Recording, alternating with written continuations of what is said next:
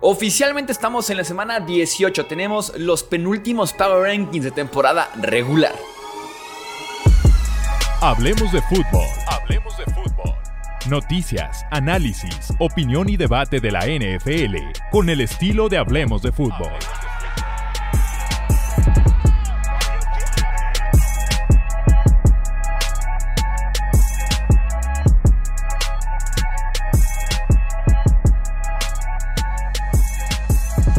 Amigos, bienvenidos a una edición más del podcast Hablemos de Fútbol. Yo soy Jesús Sánchez, como siempre, un placer estar con ustedes. Recuerda suscribirte si aún no estás suscrito aquí al canal, porque se viene muchísimo contenido de semana 18, de postemporada, de Super Bowl y ni les cuento el off Así que suscríbanse aquí al canal.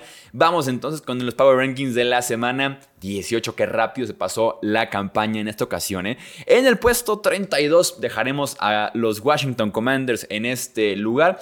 Al final de cuentas, en contra de la voluntad de los Commanders, Sam Howell va a iniciar todos los partidos de este año. Fue enviado a la banca por Jacoby Brissett, se lesionó, así que tenemos de regreso a Sam Howell y también este va a ser el último partido de Ron Rivera como head coach de los Commanders, se los firmamos. En el 31 pondremos a los Panthers que fueron blanqueados por los Jaguars. Aseguran, el, aseguran más bien el récord, el peor récord de la NFL y no tienen la primera selección. Y David Tepper, su dueño, hace una corrientada de aventarle una bebida a un aficionado de los Jaguars. David Tepper, te debes a los aficionados tuyos y del resto de la NFL. Pésima conducta para un dueño de la NFL. ¿eh? Pésima, pésima conducta. Por cierto, hablando de la multa, fue multado con 300 mil dólares. Estaba leyendo por ahí un reportaje de que el valor total de David Tepper y de su riqueza es de algo así como 20 mil millones de dólares y que esta multa de 300 mil era como multar a un eh, americano promedio, a un estadounidense promedio, con un dólar con 77 centavos, para que ustedes midan qué tanto le dolió esos 300 mil dólares, que me los eche sin albur. En el 30 pondremos a los Chargers de Los Ángeles, que por cierto están muy interesados en Jim Harbaugh, ganando el Rose Bowl. Jim Harbaugh con Michigan se agregó por ahí otro cero al cheque que tiene que firmar Dean Spanos para poder llegarle al precio a Jim Harbaugh. En el 29 pondremos a los Tennessee Titans, otra lesión de, Will Levis entre conmoción, ahora eh, tobillo, ahora fue el pie. Lleva tres lesiones en media temporada Will Levis, preocupante sobre esa línea ofensiva de Tennessee. En el 28 pondremos a los New York Football Giants. Eh, Taylor, que es el rey de los pases complicados este año, de los pases fáciles, sigue siendo Tyrod Taylor. Sacó un Barkley. Esa gente libre ya se lo va a decir que él quiere ser un Giant el resto de su carrera. Vamos viendo si la franquicia piensa igual que él. En el 27 pondremos a los New England Patriots. Eh, tuvo un inicio desastroso con tres intercepciones, pero remontó, cerró bien. Eh, o sea, remontó su actuación, no el partido, remontó su actuación, cerró bien el partido en contra de los Bills. Me gustó cómo se estabilizó. Creo que Billy Sapi está ya eh, sellado ahí como suplente por lo menos el siguiente año en New England. En el 26 colocaremos a los Minnesota Vikings. La danza de corebacks en Minnesota fue lamentable y el más lamentable de todos este domingo Jaren Hall en la primera mitad en contra de los Packers. En el 25 pondremos a los New York Jets. Em, Dalvin Cook, fracaso rotundo y total con los Jets de Nueva York. Esa lista de Aaron Rodgers como agente libre ha sido lamentable. ¿eh? Rodgers podrá ser un gran coreback, es un pésimo gerente general. En el 24 pondremos a los Arizona Cardinals que hicieron 29 puntos en 4 posesiones en la segunda mitad. Dios mío, qué buena estuvo esa segunda parte para Arizona a la ofensiva. En el 23 pondremos a los Atlanta Falcons será el último partido de Arthur Smith. Creo yo que cumplió lo que tenía que cumplir ya con los Falcons. No da para más este head coach, pero se rumora que podría quedarse un año más. Eh, lo cual sería lamentable para la franquicia, a menos que tengan un muy buen coreback, pero aún así los planes, el sistema y el esquema de Arthur Smith, incluso con un buen coreback, tendrá hasta mis dudas yo. En el 22 pondremos a los Jacksonville Jaguars, eh, respondió muy bien Ivan Ingram. Travis Etienne a la ausencia de, Trevor Lawrence. Veremos si Christian Kirk está en el campo para esta semana 18. Veremos si el mismo Trevor Lawrence está en el campo para semana 18. En el 21 pondremos a los Denver Broncos. Jared Stidham que tiene un buen contrato como suplente. Es un muy sólido suplente en la NFL, Jarrett Stidham. Lo demostró con los Raiders y lo está ahora demostrando con los Broncos. En el 20 pondremos justamente a los Raiders de Las Vegas. Antonio Pierce debe de seguir. El equipo tiene marca de 4 y 4. Esta semana ganando un 5-4 se puede defender bastante bien en la oficina de Davis diciendo, Mark, me tengo que quedar como head coach. Creo que es una opción bastante, bastante real para Raiders. Sobre todo tomando en cuenta que ese experimento que en su momento fue Rich Bisacha, que le dijeron, a pesar de que llegó al equipo a postemporada, que le dijeron gracias, pero no, em, no resultó nada bien para la franquicia futuro. Entonces puede decir Mark Davis el no repetir el mismo error y si un interino funcionó y si un interino sobre todo tiene el apoyo del roster, como lo dijo recientemente Davante Adams, deja a Antonio Pierce como head coach. En el 19 colocaremos a los Seattle Seahawks. Esa defensiva lleva un mes siendo de lo peor de la NFL va a ser complicado que los veamos en playoffs. En el 18 pondremos a los New Orleans Saints. Derek Carr en sus últimos cuatro partidos, 10 touchdowns, dos intercepciones. Ha mejorado bastante Derek Carr en el cierre de temporada. En el 17 pondremos a los Chicago Bears, que enfrentan probablemente una de las preguntas más grandes de este offseason. ¿Qué debemos hacer? Con Justin Fields? Es la pregunta que tienen los Bears a responder en los siguientes meses. La tu opinión en comentarios. ¿Qué pasará con Justin Fields? ¿Qué hará Chicago con esa primera selección que tienen del siguiente draft? En el puesto 16 pondremos a los Cincinnati Bengals. Se desinflaron muchísimo en la segunda parte, pero el inicio de partido en contra de Chiefs en Arrowhead Stadium había sido muy bueno por parte de los Bengals. Una lástima porque este equipo me intrigaba verlo en postemporada. Eh, fue la segunda parte, su pecado más grande en contra de Chiefs y también sus pobres cuartas oportunidades que no pudieron convertir. En el 15 pondremos a los Green Bay Packers subiendo bastante esta semana porque me ha gustado mucho lo que he visto de Jordan Love y sobre todo también de cómo sus wide receivers han crecido junto a Jordan Love.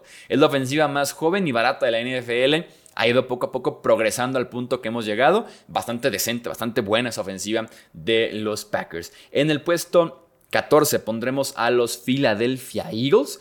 Eh, se están cayendo por completo. El vestidor está roto. La conexión staff de cocheo con vestidor también. Creo que dependen mucho de Jalen Hurts en la parte futbolística y anímica. Y Jalen Hurts ha sido una sombra, tanto en lo futbolístico como en la parte anímica de lo que fue la temporada pasada casi MVP. Y bueno, ¿qué podemos decir de Matt Patricia comiéndose 29 puntos en la segunda mitad?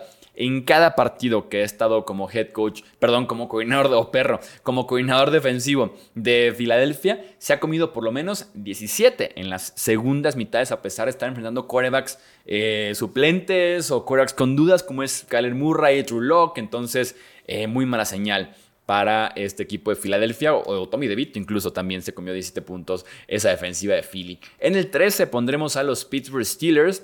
Mason Rudolph titular, me gusta la decisión por parte de Mike Tomlin, a pesar de que Kenny Pickett está de regreso, lo mejor es dejarlo en la banca e ir con la mano caliente, que es la de Rudolph, eh, que tiene control de la ofensiva, muy buen manejo en general de todo el campo, involucra a George Pickens, que eso debe ser de lo más valioso que tiene Mason Rudolph comparado con Kenny Pickett. En el 12 pondremos a los Houston Texans. CJ Stroud de regreso, claro que hace diferencia, aunque sea en la parte anímica, aunque sea en el control de las emociones, de la ofensiva, del tiempo, del partido. Claro que hace diferencia el novato ahí y van por todo por los playoffs en el cierre de temporada. Y Stroud por el novato ofensivo del año, que ojo porque está Pucanacua. En el puesto número 11 pondremos a los Indianapolis Colts. Se pueden dar cuenta que ese partido del sábado por la noche, que es el Colts en contra de Texans, el que gana está en playoffs, el que pierde está fuera. Es un partido de playoffs tan, pero tan cerrado tenemos a Houston en el 12 y a Indianapolis en el 11. O sea, el sábado de verdad no hagan planes y pónganse a ver este partido. Lo dice quien tiene una carne asada del sábado. Este, en el 10, si están viendo esto, mis amigos de la carne asada, voy a llegar tarde o no voy a llegar en general. En el 10 pondremos a los Tampa Bay Buccaneers que perdieron en contra de Saints en casa, tundieron a Baker Mayfield, incluso está hasta lesionado o tocado de las costillas, veremos en capacidad puede jugar en semana 18, solamente es vencer a Panthers y están en postemporada Tampa Bay. No te atrevas a dejar ir la oportunidad de estar en playoffs. En el 9 pondremos a los Rams de Los Ángeles.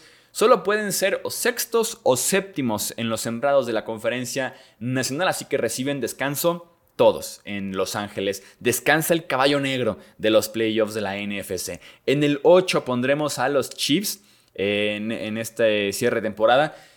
Los Chiefs iniciaron muy mal en contra de los Bengals, pero se recuperan en la segunda mitad con defensiva, con muy buena defensiva, con juego terrestre, Isaiah Pacheco endemoniado en contra de los Bengals, y tienen ahora también semana de descanso, porque Kansas City no puede ser ya más que el número 3 en la, americana. No puede ni ser el 2, ni ser el 4, ni ser el 5. Kansas City, pase lo que pase, va a ser el número 3. Así que Andy Reid dice, vamos descansando.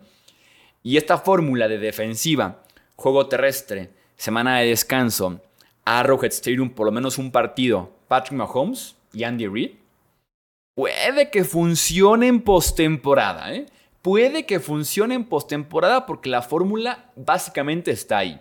En el 7 colocaremos a los Cleveland Browns. Hablando de descanso, Flaco también tiene su descanso en semana 18. Eh, Cleveland solamente puede ser el número 5, ya no puede ni subir ni bajar en los playoffs. Flaco tiene que limitar demasiado las entregas de balón para que Cleveland sea un contendiente a caballo negro, para que sea más peligroso. Incluso todavía Cleveland debe de limitar muchísimo Flaco las entregas de balón, sobre todo las intercepciones. En el 6 pondremos a los Miami Dolphins.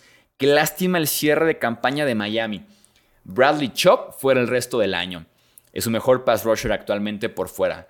Sabian Howard, su segundo mejor esquinero, muy limitado lesionado también del pie. Tyreek Hill, limitado también por el tobillo en las últimas dos, tres semanas y a pesar de eso está jugando bastante bien.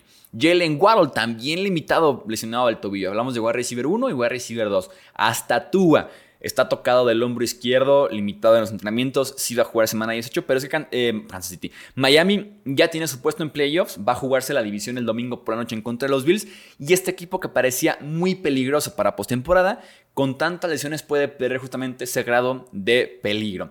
En el puesto 5, en el top 5, los Bills, hablando de partidos cerrados el domingo por la noche, que son un partido básicamente de playoffs por el título de la división este de la conferencia americana. Bills en el 5, Dolphins en el 6. Bills tampoco llega en un momento tan bueno, ¿eh? Porque ha batallado mucho Josh Allen en contra de Chargers y en contra de Pats. No le ha pasado bien Josh Allen, así que ojo con ese enfrentamiento en el que no llegan ninguno de los dos al 100% básicamente. En el 4, los Detroit Lions quisieron ponerse a inventar, ponerse a confundir, ponerse a ver cómo podían aprovecharse ligeramente del reglamento y les explotó en la cara. Les salió muy mal su experimento, su juego, su intento de, eh, insisto, de esconder un poco las cosas, de ver cómo pueden confundir de más a la defensiva. Si al final de cuentas el referee va a agarrar el micrófono y va a decir, fulanito, es elegible. Sí, la defensiva puedes aspirar a que no escuche del todo, pero pues hay comunicación y si se dan cuenta en la repetición, todo el tiempo los linebackers de los Cowboys están señalando a Dan Skipper diciendo él es el elegible, señalándolo una y otra y otra vez, así que quisieron ponerse muy bonitos, eh, ponerse aquí esconder las cosas, hacer un poquito misteriosos y demás, y no funcionó. Confundieron a los Cowboys, confundieron al referee, confundieron a todo mundo y pues bueno, se quedaron con la derrota, este equipo de Detroit, sí, es muy bueno. Este equipo de Lions es muy, muy bueno y me intriga mucho verlos en playoffs, sobre todo a Jared Goff, que tuvo por ahí su intercepción que básicamente mataba a los Lions. La vida le dio una segunda oportunidad y respondió muy bien. Pero no deja ver esa inconsistencia, ese peligro, teniendo a Goff como tu quarterback en playoffs. En el puesto 3 colocaremos a los Dallas Cowboys. ¿Qué temporada de CeeDee Lamb? ¿Qué temporada de Dak Prescott? qué temporada de Micah Parsons y les tengo una buena y una mala a los Cowboys. La buena es que eh, tienen a tres tipos muy buenos, jóvenes, columnas vertebrales de ese equipo. La mala es que hay que pagarles y a los tres y este mismo offseason. Así que buena suerte eh, generando espacio, contratos, negociaciones y demás para CD Lamb, para Dak Prescott y para Micah Parsons. En el puesto número 2 pondremos a los San Francisco 49ers. Eh, me encanta que tengan descanso Trent Williams, Divo Samuel, Christian McCaffrey. Puede hacer solamente más, más peligrosos a estos Niners, a pesar de que entra el debate también con el puesto número 1 que son los Ravens, de descansar básicamente 20 días de tu partido de semana 17 a tu partido en la ronda divisional. Son 20 días de descanso. Veremos cómo afecta eso el ritmo del juego, entrenamientos, cómo pueden llevar a esos equipos ese tipo de, eh, de dinámica de alguna forma, a pesar de que tanto John Harbaugh como Cal Shanahan son tipos muy veteranos y sabrán seguramente cómo hacerlo. En el caso de los Ravens, MVP check. Completado para Lamar Jackson debe ser el MVP, sobre todo con candidatos serios al MVP, como también era eh, Brock Purdy, como lo van a hacer seguramente también Dak Prescott, Christian McCaffrey, la mayoría descansando en semana 18. Vamos a dejar hasta aquí los Power Rankings de esta semana. Recuerda comentar tu opinión, qué cambiarías tú del top 5, del top 10, tu caballo negro de postemporada, lo que tú quieras comentar siempre cuando sea de NFL. Bienvenido en comentarios y también en redes sociales. Esto es Hablemos de Fútbol. Yo soy Jesús Sánchez. Hasta la próxima. Gracias por escuchar el podcast de Hablemos de Fútbol. Para más, no olvides seguirnos en redes sociales y visitar hablemosdefutbol.com.